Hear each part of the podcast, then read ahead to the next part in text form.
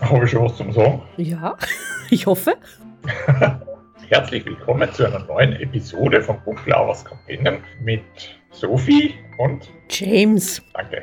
Liebe Leute, zweite Episode zu Sachbüchern. Dieses Mal eine besondere Form von Sachbüchern. Wir haben ja in der vorigen Episode es schon kurz angesprochen und zwar Biografien bzw. Autobiografien. Ich habe zwei meiner Bücher, die ich da vorstellen wollte, mir für diese Episode aufgehoben. James. Wer ist eigentlich so blöd und schreibt eine Autobiografie? Das kann eigentlich nur der Chef von VW sein, oder? Der das Auto schreibt. Und der Justin Bieber.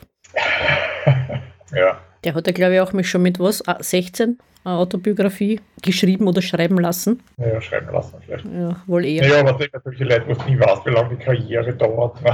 Man muss das melken, solange es geht. Ja, aber das, das merkst du ja genau, ne? bei den bei die Sportlern, ich meine, das ist jetzt wurscht, ob Biografie oder Autobiografie, aber bei den Sportlern zum Beispiel, die haben alle nach der Karriere. Ne? Mhm. Mit 25, 30 oder 35 aufhören, dann kommt das raus, weil es geworden das rausgekommen, 70 ist, kauft ja keiner mehr, weil die sagen alle, wer war das? Ne?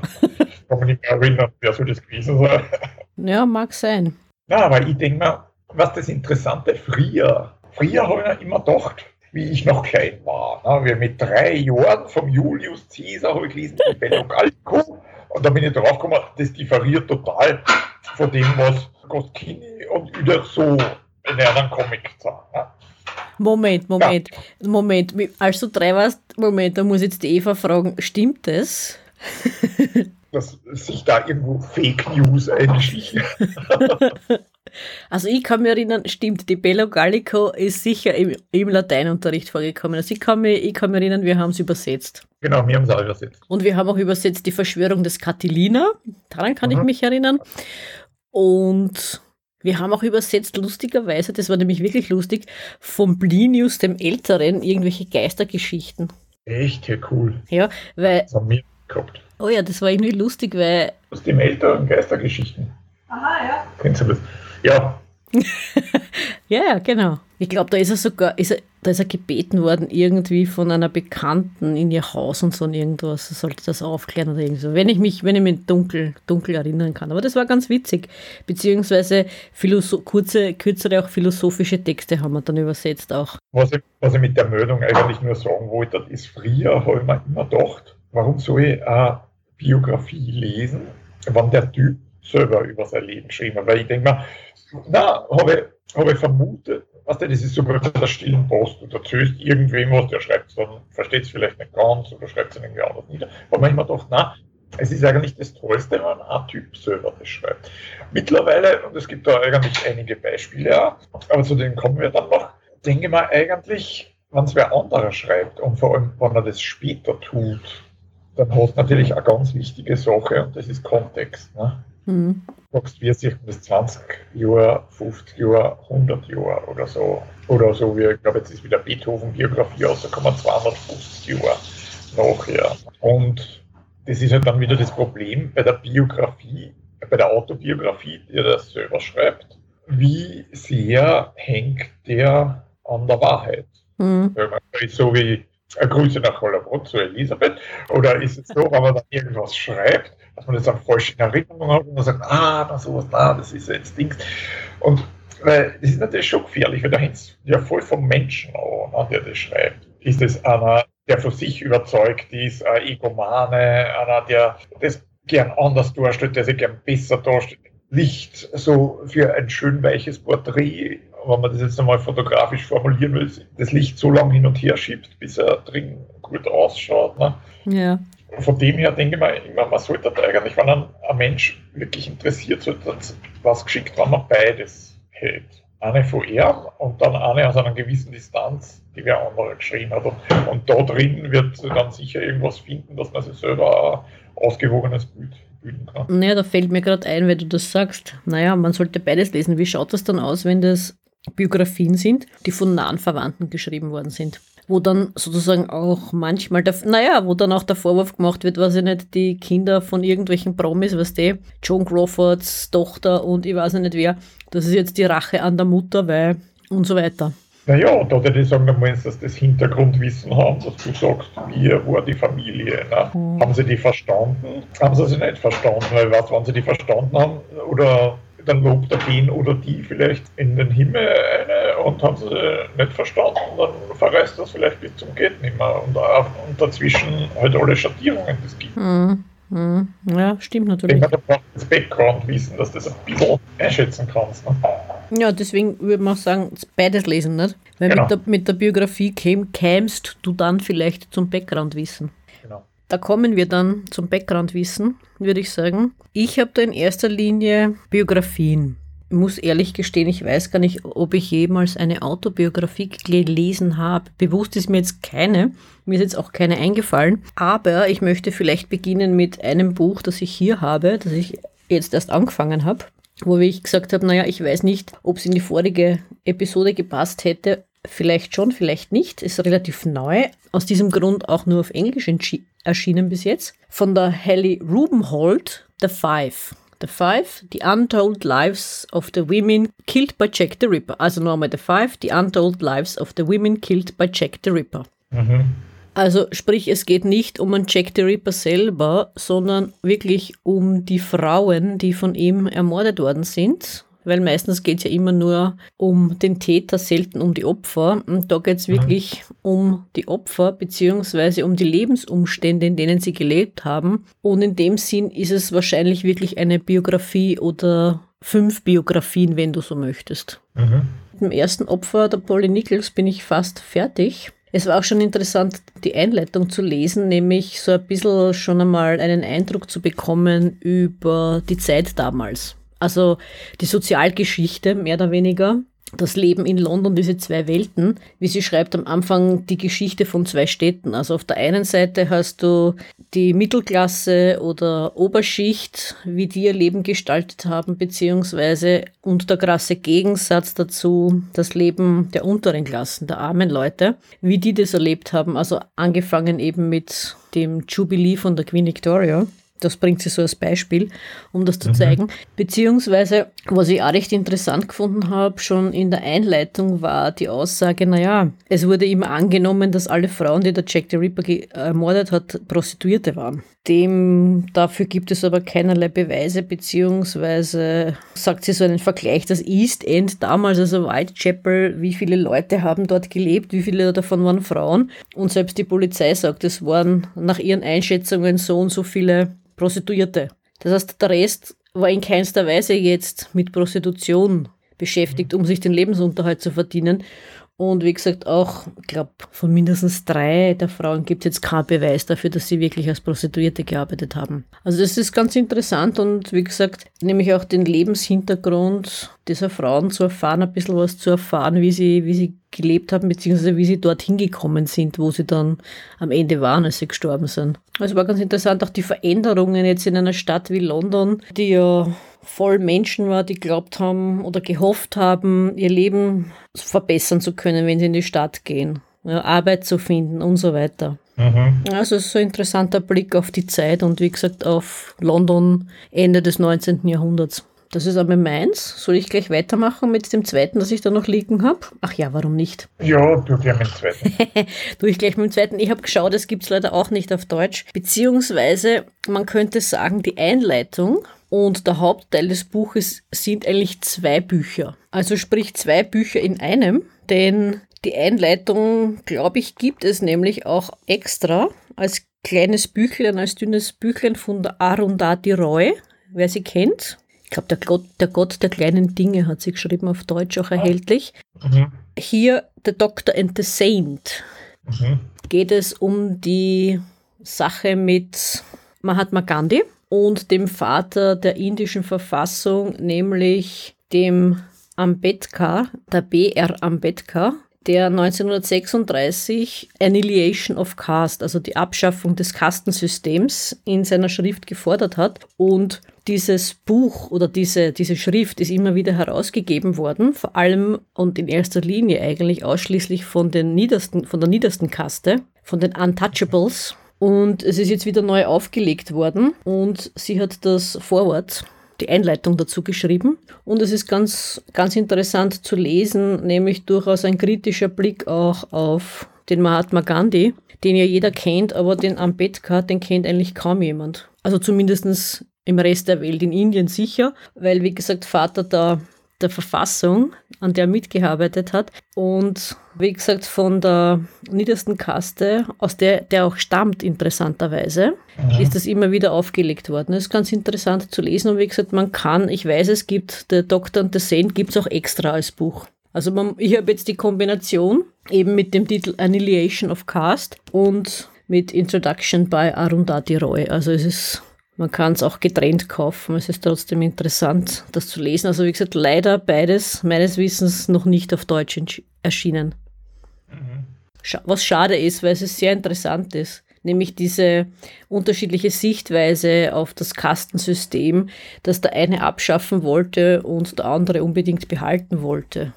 Und auch sozusagen, wie man sich dann geeinigt hat und auch verhandelt hat, auch mit den, mit den Briten, als es eben um die Unabhängigkeit und so gegangen ist. Also das waren einmal zwei von meinen Biografien. Ich habe da noch eine Liste mit anderen Biografien, aber das waren einmal die, die es halt leider bis jetzt nur auf Englisch gibt. Vielleicht fange ich einmal mit, ich habe dann da ein paar Autobiografien gelesen, weil du gesagt hast, du hast keine äh, gelesen oder wie keine richtige. Ne? Also mir jetzt nicht auf Anhieb bewusst, okay. wenn ich jetzt so nachdenkt, na eigentlich nicht.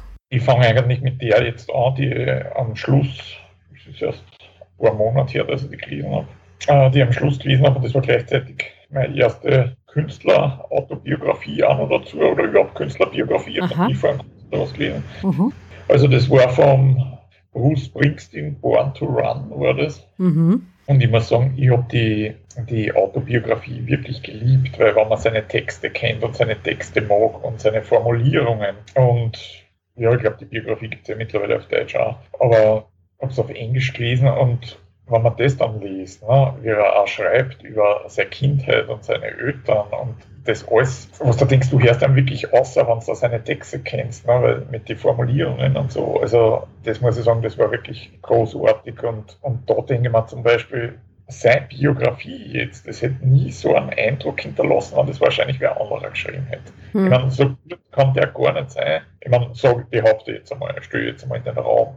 Okay. Gut kann der gar nicht sein, dass man das ähnlich fasziniert hätte, wie das, was er selber über sein eigenes Leben schreibt. Ne? Und er hat da so geniale Sätze drin, wie, da ist ja manchmal schlecht gegangen. Ich weiß jetzt den genauen Kontext nicht mehr, da ist ja manchmal schlecht gegangen und da schreibt er dann, und dann betete ich zu dem Gott, an den ich nicht glaubte. Das ist, das ist so ein, so ein wahnsinnig starker Satz. Ne? Ja. ja. Und, und da hat er einige drin. Ne? Hm. Ein anderes Buch, ganz anderes Genre jetzt, ich meine, aber wieder äh, Autobiografie, ist vom Heinrich Harrer, Mein Leben. Ist ja eigentlich bekannt worden, ja, oder vielleicht wird bekannt wahrscheinlich durch sein Buch, was er vorher geschrieben hat. Das Original habe ich nachgeschaut, stammt aus 1952, sieben Jahre in Tibet. Ich weiß nicht, war das der Brad Pitt? Brad Pitt, ja, ja, verfilmt worden, ja, genau. Und die Neuauflage ist dann, die habe ich, die 97 dann rausgekommen. Aber wie gesagt, 2002 ist dann seine Autobiografie Mein Leben und das ist halt dann da weil er war halt also ein Bergfreak und was davor schon immer gemacht haben. Und das ist ein bisschen so auch jetzt in die Berge, das was der Shackleton unten in der Antarktis auch aufgeführt hat mit einer Ausrüstung, was da halt gruselnde, du traust ihn immer aus mit die, mit die alten Seil und mit nichts wasserfest oder wasserabweisend und keine Thermodings und keine beheizbaren Unterhosen und was nicht, schwanz ist nicht Und ja, es ist eine Zeit her, dass ich es gelesen habe, aber ich habe das auch ganz, ganz spannend gefunden. Ne? Ohne jetzt auf seine, seine Vergangenheit oder was er immer unterstützt haben im Zweiten Weltkrieg, das weiß er nicht und das interessiert, interessiert mich eigentlich auch nicht wirklich, weil dann gibt es ja immer, immer Sachen und immer Leute, die irgendwas wissen und ja, auf jeden Fall, das war ganz okay. Und dann nur ein anderer Österreicher, Hans Hass. Meeresforscher. Der, Meeresforscher, genau. Von dem habe ich ja haufenweise Bücher gelesen, aber das waren auch eher so, wie soll man sagen, so, so ähnlich wie vom äh, Julius Peyer, so Abschnitte aus seinem Leben. Ne? Die Anfänge des Tauchens, wie er da, ich glaube, es war in Frankreich, wie er da die ersten Fisch gejagt hat mit Speer. Ne? Man muss sich da vorstellen, keine Sauerstoffflaschen, beziehungsweise Pressluft eigentlich. Ne? Ich war es dann später. Und nur mit Luft anhalten und mit einem Speer oder unter Wasser Fisch gejagt und die dann an Restaurants verkauft, dass er ja Geld gehabt hat. Ja, und da gibt es einige. Da gibt es aus der Pionierzeit des Tauchens zum Beispiel 1996 rausgekommen, dann Vorstoß in unbekannte Meere, war schon 91. Erinnerungen und Abenteuer, ich glaube, das war der letzte, 2004. Und was in dem Zusammenhang interessant ist, wo ich zuerst gesagt habe, Unterschied Biografie, Autobiografie. Mhm. Mhm. Dann eine Biografie vorher, die heißt Hans Hass, ein Leben lang auf Expedition, ein Porträt. Okay, okay. das ein Porträt, okay. aber behandelt sein ganzes Leben. Und die ist von einem gewissen Michael Jung geschrieben. Mhm. Mhm. Mhm. Und das ist für mich zum Beispiel interessant, weil das hat er nicht selber geschrieben. Und der Autor hat aber quasi sein Wissen oder was er dann niederschreibt hat mit, weiß ich nicht, wie viele Interviews hat er mit ihm geführt. Und das ist jetzt nicht so, wie man es jetzt nach dem Tod einer aus der Distanz, ne? weil der kann mit dem nicht mehr reden. Ne? Der muss Stimmt. irgendwelche Quellen heranziehen, möglichst vertrauenswürdig natürlich, jetzt nicht unbedingt vielleicht die Bildzeitung oder so. Ne? irgendwelche Quellen und die dann zitieren. Und, und so ist es natürlich auch wieder. Ich meine, der kann ja in dem Fall eigentlich auch nur das niederschreiben, was einem er gesagt hat. Das heißt, ich denke mal, er hat natürlich schon das irgendwo natürlich in der Hand, wie er dargestellt werden muss. Und ich weiß jetzt nicht mehr, ob der Autor dann schreibt, weil was, es gibt ja da bei Interviews auch immer einen Subtext. Ne? Wie sitzt er da, ist er entspannt, was erzählt er, kommt er ins Schwärmen, schweift er vom Thema. By the way, Grüße an Captain Daro. Wir schweifen wieder vom Thema ab. Ne? Und ja, das ist für mich so ein interessantes Hybrid irgendwo, mhm. wo ich mir denke, der Einfluss von Ehren schon und ja, jetzt nicht so die Distanz wäre uns wirklich nur eine Biografie.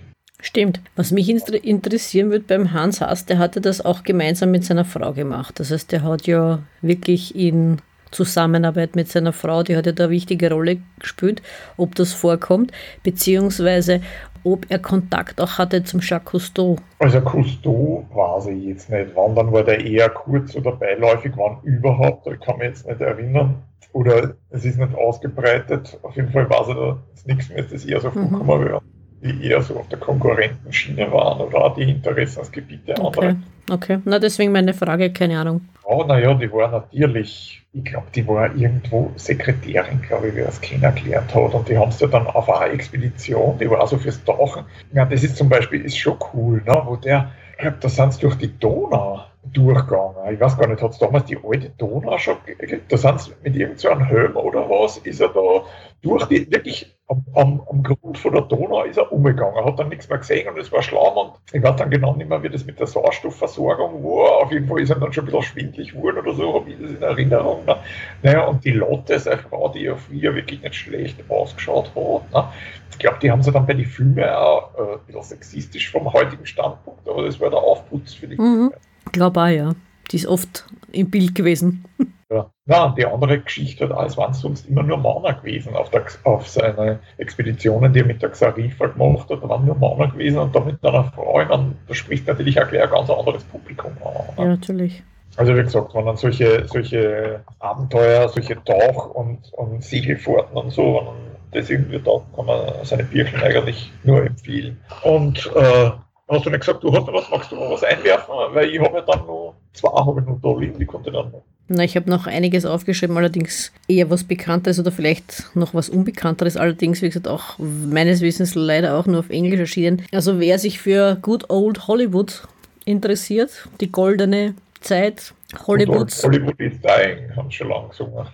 ja, du, wie gesagt, von William J. Mann. Kate, the woman who was Catherine Hepburn. Hä? Kate the Great. Mhm. Eine interessante Biografie von ihren Anfängen bis eigentlich zu ihrem Ableben. Auch die Beziehung zum Spencer Tracy wird interessant beleuchtet. Ich will nichts verraten. Wenn es interessiert, der soll der soll sich's anschauen, der soll es lesen. Wie gesagt, leider nur auf Englisch erschienen bis jetzt, wirft einen interessanten Blick auf natürlich die Zeit Hollywoods in den 30er Jahren. Oh, auch die Zeit, als man dann die Catherine Hepburn, sie und andere als Kassengift eingestuft hat und sie dann eigentlich keine, keine Rollen mehr bekommen haben.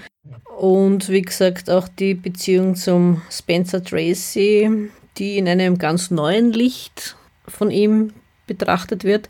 Er hat mehrere Bücher geschrieben über, über Hollywood, Tinseltown, also auch diese Skandale und so weiter. Damals schon in den 20er und 30er Jahren, also Hollywood war jetzt nie das saubere, ordentliche, wie man es so gerne sich vorgestellt hätte oder wie es auch uns präsentiert worden ist in den 50er Jahren.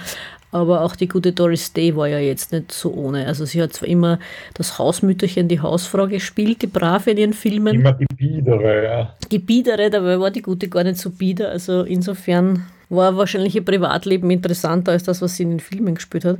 Aber es war halt die Zeit. Aber wie gesagt, interessant auch ihre Herkunft, weil die Catherine Hepburn jetzt nicht aus armem Haus war. Ja, die war durchaus Mittelklasse, obere Mittelklasse, hat auch studiert und so weiter und hat ja. sich dann aber eben für das Schauspiel entschieden. Ja, ja. Also die war so New England angesehene Familie und so weiter. Und ihre Eltern waren auch sehr für, die, für das Weiterbringen der Frauen, also für die Emanzipation und so weiter, dass Frauen eine Ausbildung haben und so. Mhm. Das war ihnen auch ganz wichtig. Und ich glaube, es war ihr Bruder, der sich, ich glaube, es war der Kevin Hepburn, ihr Bruder, der sich als Jugendlicher äh, umgebracht hat der sich aufgehängt hat. Ob sie ihn nicht sogar gefunden hat oder irgend sowas. Also das hat auch Spuren hin. Ich glaube, du sagst jetzt, ob sie nicht wo war. Ne? nein, nein, aber das hat sicher auch, auch Spuren hinterlassen. Ich glaube, das war die Catherine Hepburn. Und wie gesagt, man erfährt so einiges auch über die Hintergründe, die Studios und so weiter. Also das Glamouröse, aber auch das weniger glamouröse Hollywood. Es war auf jeden Fall interessantes Lesen und wirklich, wirklich spannend mhm. und gut geschildert. Aber wie gesagt, auch hier leider nur auf Englisch bis jetzt, meines Wissens. Ich habe es leider nicht auf Deutsch gefunden. Ich habe geschaut, aber mhm. leider. Was hast du noch, bevor ich dann am Schluss noch ein paar Sachen habe, die vielleicht interessant sind? Also ist mir eingefallen, was du The Five vorgestellt hast. Du sagst, das ist eigentlich eine Biografie von fünf Frauen. Mhm. Ne? Mhm. Und da habe ich das wir haben zwar schon drüber geredet, ich weiß jetzt nicht, war das bei Entdecker und Abenteurer oder so, aber äh, habe ich das da? Ist von Philip Chen, äh, Columbia, Final Voyage, The Last Flight of NASA's First Space Shuttle. Und ja, wie gesagt, darum ist mir das eingefallen, weil das ist eigentlich wirklich äh, eine Biografie von den sieben Astronauten, die dabei ums Leben gekommen sind. Hm. Es steht eigentlich, es wird kurz behandelt, aber es steht eigentlich nicht das Technische und die Unglücksursache im Vordergrund, sondern es geht wirklich um das Leben mhm. von den von die Astronauten. Und ja, es ist wirklich total bewegend natürlich, weil man nach dem Gefühl hat man wirklich nach dem Buch, nach der Lektüre hat man wirklich das Gefühl, dass man die irgendwo vielleicht nicht gut, aber doch ein bisschen gekannt hat, die Crew. Mhm. Von dem her muss ich sagen, war es wirklich gut geschrieben, ne? dass das das hervorgerufen hat. Und das andere, glaube ich, das habe ich auch schon mal erwähnt, aber passt da jetzt eigentlich super eine. Es ist halt auch wieder so eine Mischung zwischen äh, Abenteuererzählung und Biografie. Das habe ich auch schon gehabt. Die lange Reise. Aha, ja, ja.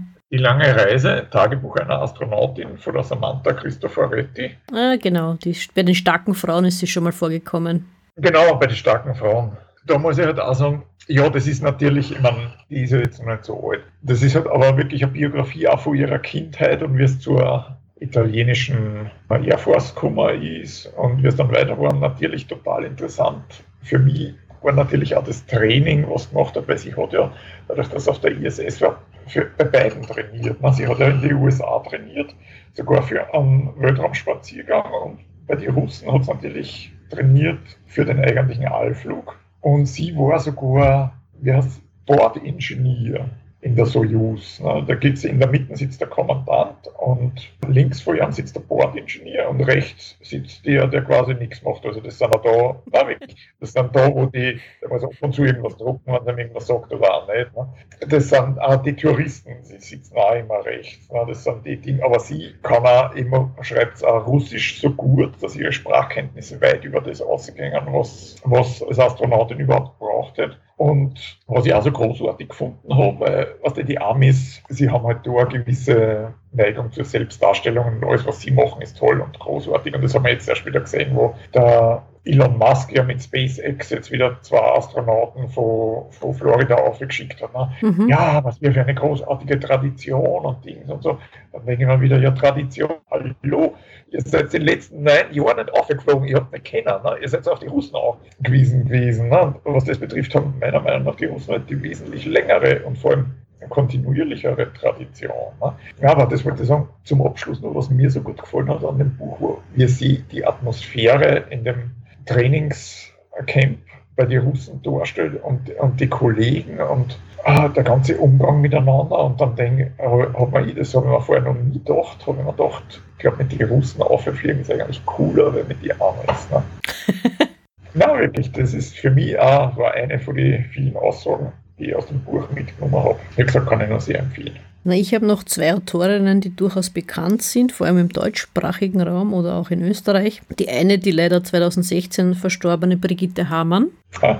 Mit ihren historischen Werken vor allem aber nicht nur zu den Habsburgern.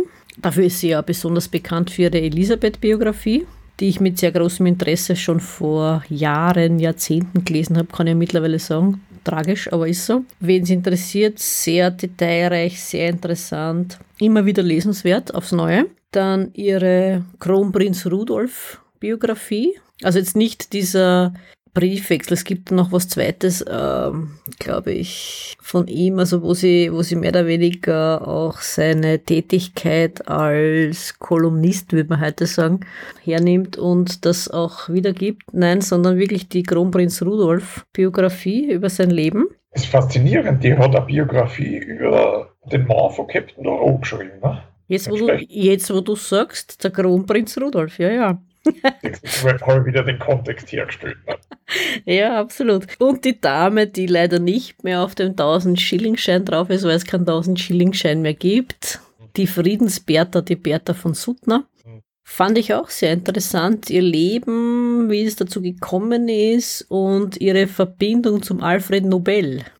Denn wenn mich meine Erinnerung nicht trügen tut, dann ist es durchaus auch ihr zu verdanken, der Friedensnobelpreis, die Initiierung. Die waren sich ja in den Methoden nicht ganz einig. Sie hat für, also sie haben sich kennengelernt, weil sie für ihn für kurze Zeit als Sekretärin gearbeitet hat. Und mit kurzer Zeit meine wirklich kurze Zeit. weil die Familie ihres Mannes jetzt nicht unbedingt davon begeistert gewesen ist, über sagen wir mal so, damals war sie noch nicht mit ihm verheiratet. Sie hat für die Familie, glaube ich, als Gouvernante gearbeitet und so, hat so ihren späteren Mann kennengelernt, die Bertner von Suttner, den Arthur, der war ein bisschen jünger als sie. Seine Familie war da jetzt nicht unbedingt davon begeistert, dass sich da was anbahnt zwischen den beiden, worauf sie beschlossen hat, sie gibt die Stellung auf und der Alfred Nobel hat eine, hat eine Sekretärin gesucht und sie hat diesen, diese, diesen Job bekommen, Job sagt man heute, diese Arbeit, diese Stelle. Hat allerdings nur, ist nur eine Woche, glaube ich, maximal 14 Tage geblieben. Sie ist dann wieder zurückgekommen und dann hat sie auch ihren Mann, ihren späteren Mann geheiratet. Sie sind aber lebenslang verbunden geblieben. Die Bertha von Suttner und Alfred Nobel haben sich auch immer wieder geschrieben. Meines Wissens hat er sie auch finanziell unterstützt weil sie finanziell nicht so gut situiert war, besonders dann auch nachdem ihr Mann gestorben ist, der relativ früh gestorben ist eigentlich. Und sie waren beide eigentlich, der Alfred Nobel und die Bertha von Suttner, sehr daran interessiert am Frieden. Mhm. Wie kann man es schaffen, endlich diese kriegerischen Auseinandersetzungen zu beenden? Und ich glaube, mit ihrem Einfluss hat er dann auch den Friedensnobelpreis gestiftet, den sie übrigens nicht als erste bekommen hat. Gestiftet, also zum ersten Mal vergeben worden ist er 1901. Sie hat ihn dann als erste Frau 1905 aber erst bekommen. Mhm. Warum, kann ich jetzt nicht mehr sagen, weiß ich nicht mehr. Ich habe auch ihr Buch gelesen, Die Waffen nieder. Lustigerweise habe hab ich mir gedacht, das habe ich mir damals an der Uni ausgeborgt. Ja, ich meine, es ist jetzt natürlich ein Tendenzroman. Es geht, es geht darum, um das, das die, die Idee dahinter in dem, in dem Roman ist halt Frieden. Klar. Ich meine, es ist jetzt nicht, es ist jetzt nicht der literarische, ah, wie soll ich sagen, der große Wurf literarisch. Aber es ist zumindest interessant zu lesen, wie sie diese Botschaft rüberbringt. Ja, also insofern war es nicht unspannend. Und was ich noch gelesen habe, von der Brigitte Hamann mit großem Interesse war Hitlers Wien. Die Zeit damals oder wie Wien, wie Wien war, wie die Wiener Gesellschaft war und welche Strömungen es da gegeben hat in der Wiener Gesellschaft oder in Österreich, als der Hitler nach Wien gekommen ist, bevor er dann, also von einem, da war er noch niemand. Ja, also niemand war in Wien gewesen ist, äh, im Männerwohnheim letztendlich gelandet ist, sich als Kartenzeichner durch geschlagen hat und immer wieder auch in die, die Aufnahmsprüfung auf die, auf die Genau, die Kunstakademie zweimal nicht geschafft hat. Genau. Und seine Zeit dann auch sehr oft in der Oper verbracht hat, Stehplätze. Das haben, das haben sie ja eher mal gesagt. Ne? vielleicht ist eine Spur Wahrheit drin. Und hat die Aufnahmsprüfung auf die Akademie geschafft hat, es vielleicht nie einen Zweiten Weltkrieg gegeben. Wer weiß, vielleicht hätte sich dann jemand anderer nach oben, nach oben geschwungen. Wir wissen es nicht, wir werden es nie erfahren. Es war zumindest recht interessant, ein Sittenbild der Zeit zu lesen. Und sie, ich, also ich, ich lese sie immer gern, die Brigitte Hamann habe sie auch immer gern gelesen, weil ich ihre Art zu schreiben mag. Mhm. Aber das ist dann eigentlich ein äh, Porträt quasi, äh, wenn du sagst Biografie, dann ist es quasi eine Biografie jetzt über eine Zeit, beziehungsweise ja. über Gott eher. Ne? Könnte man sagen, ja. Könnte man durchaus sagen. Also nicht einer Person, sondern, wie du richtig sagst, ein Porträt der Zeit damals. Mhm. Und die zweite österreichische Autorin, die Brigitte Hamann stammte ja ursprünglich aus Deutschland, war mit einem österreichischen Historiker verheiratet. Die zweite, die eher bekannt ist auch in Österreich, weil sie sich halt vor allem mit den Habsburgern beschäftigt hat, war oder ist die Thea Leitner, die auch immer wieder, weil man gesagt haben, naja, fünf, The Five und so weiter, die in ihren Büchern auch immer mehrere Personen sozusagen porträtiert, Biografien von mehreren Leuten. Und die, die ich mit großem Interesse und großem Vergnügen, das klingt jetzt so blöd, gelesen habe, waren, war zum Beispiel Habsburgs verkaufte Töchter, wo es also geht um, wie man halt die, vor allem die Töchter der Maria Theresia verscherbelt hat, weil es halt politisch opportun war, weil man sich halt dann einen Vorteil also nicht nur die von der Maria Theresia, es kommen noch andere vor. Es war ganz interessant, auch dann zu schauen oder zu zeigen, was die dann aus ihrem Leben gemacht haben inwiefern sie dann auch später Einfluss ausgeübt haben, durchaus positiv. Also ob das nicht bei ihr war, die Margarete von Österreich, die Tochter von Maximilian I., die Tante vom Karl V. und so weiter, der dann für ihn die niederländischen, holländischen Besitzungen verwaltet hat. Wo sie übrigens nach wie vor da, wo sie sehr beliebt war, weil sie hat das sehr geschickt gemacht. Also sie ist eine sehr, sehr geschickte, sehr wohlwollende, sehr gute, sage ich mal, Herrscherin. In dem Sinn war sie nicht. Sie war Verwalterin der mhm. Besitztümer ihres Neffen. Und dann haben wir noch Habsburgs vergessene Kinder, äh, auch von der D. Leitner, wo sie schreibt über Kinder der Habsburger, die jetzt zum einen nicht so bekannt sind, weil die vielleicht zum Beispiel ins Kloster gegangen sind oder vielleicht auch Kinder, die deshalb, sage ich mal, vergessen sind, weil sie nicht ganz legitim waren, die aber dann trotzdem eine interessante Biografie hatten. Und dann auch Fürstin Dame Armes Weib, das sich dann sogar bis ins frühe 20. Jahrhundert bewegt mit verschiedenen Persönlichkeiten oder Nicht-Persönlichkeiten, Politikerinnen zum Beispiel aus der Jahrhundertwende. Das war ganz interessant, weil sie schreibt auch sehr anschaulich und mit vielen Anekdoten und so weiter. Mhm. Also das wären meine, meine Beispiele für Biografien, beziehungsweise ja, Autobiografien sind da jetzt keine vorgekommen. Hast du noch was zum Thema? Mir fällt natürlich auch wieder im Zusammenhang mit den Abenteuergeschichten, fällt mir dann wieder ein gewisser James Cook ein. Ne? Surprise! Und der hat ja, na, das habe ich immer auch in seiner Biografie, da gibt es ja eine geniale Biografie vom ich weiß nicht, wie du hast, Beagle Hole hast du auf jeden Fall. Mhm. Deine Initialen quasi, dann hast du GC Beagle Hole oder so, keine Ahnung.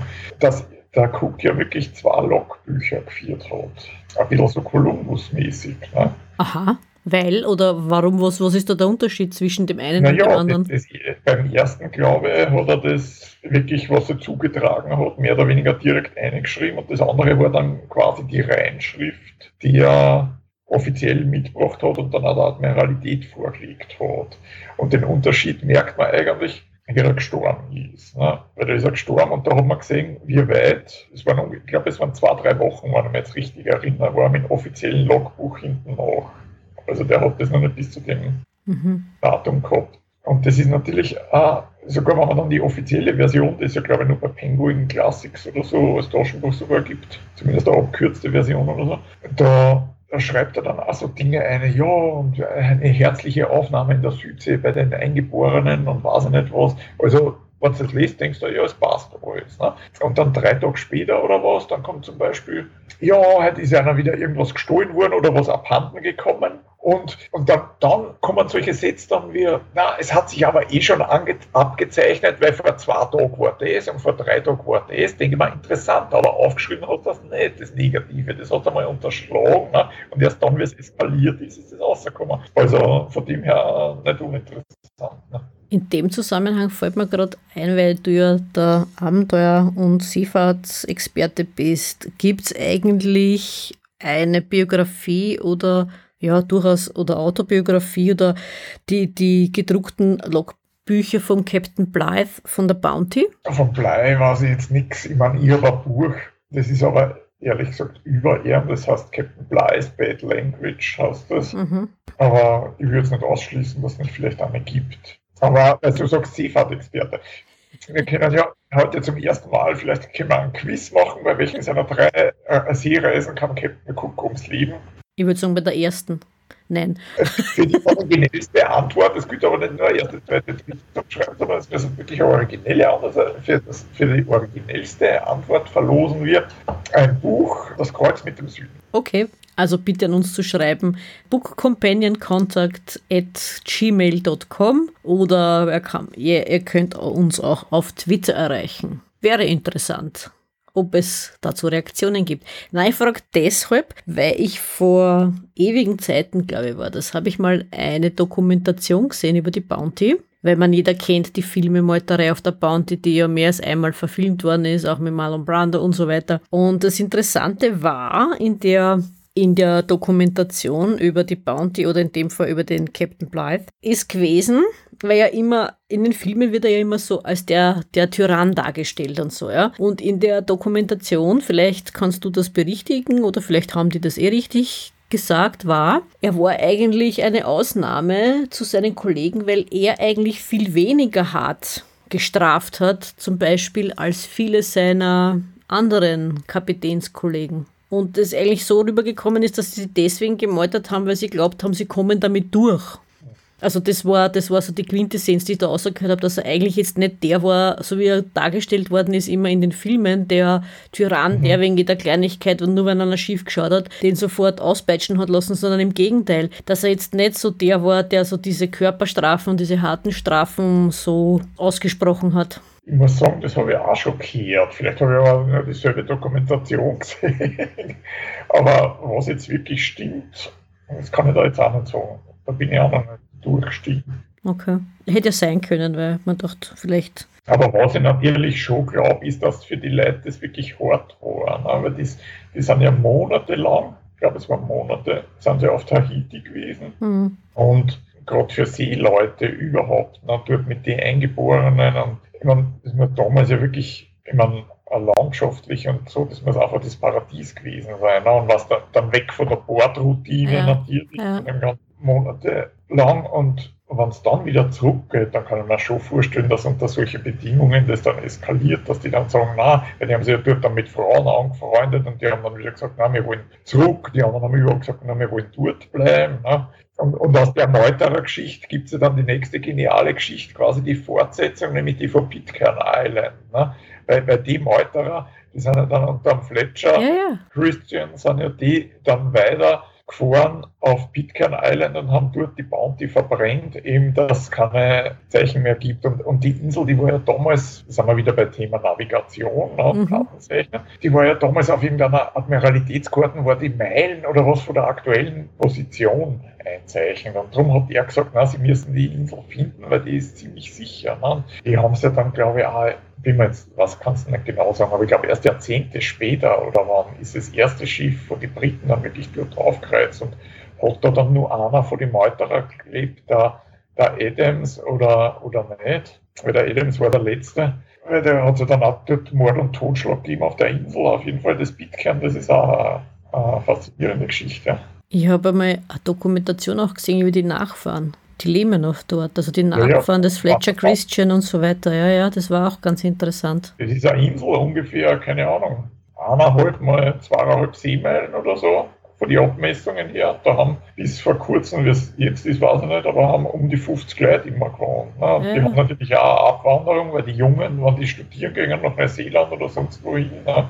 da wollen dann zum Teil auch nicht mehr zurück, ist klar, weil du hast dort eigentlich Nix. nicht wirklich was. Ne? Na, na, eben. Ja, das habe ich auch ganz interessant gefunden, wo sie dann eben berichtet haben, wie die Leute dort leben und so. Ne? Also die Nachfahren dieser Meuterer. Das war ganz spannend auch. Hm, das war eine super Dokumentation, vielleicht haben wir die selber gesehen. Ja, das kann sein, möglich, ja. Durchaus, durchaus möglich. Ja, das war wirklich gut gemacht, weil der war ja damals im letzten Jahr 1000, muss man eigentlich sagen, war ja die 200-Jahr-Feier von der Meuterei. Mhm. Ich weiß nicht, war das 92, war das 1792 oder so? Irgendwo so in dem Zeitraum muss das auf jeden Fall gewesen sein. Und da zur 200-Jahr-Feier, da haben sie ja einige Journalisten hingeschickt und auch Filmteams und ja, auf jeden Fall, das ist ja dann die Fortsetzung der eigentlichen Meuterei. Ne? Ja, Genau, wie das dann weitergegangen ist, weil das, der Film hört ja dann auf. Ne? Genau. Da dann, hört auf, was die Bounty verbrennen. Oder ja, so, ne? genau. Das wäre halt dann spannend gewesen. Wie geht es dann weiter? Ne? Das wäre eigentlich Fortsetzung Teil 2.